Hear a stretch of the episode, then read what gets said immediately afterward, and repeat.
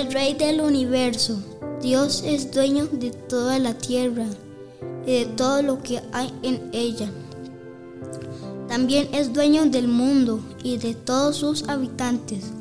Dios afirmó la tierra sobre el agua de los mares.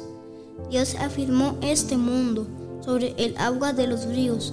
Abran los portones de Jerusalén, dejen abiertas sus antiguas entradas.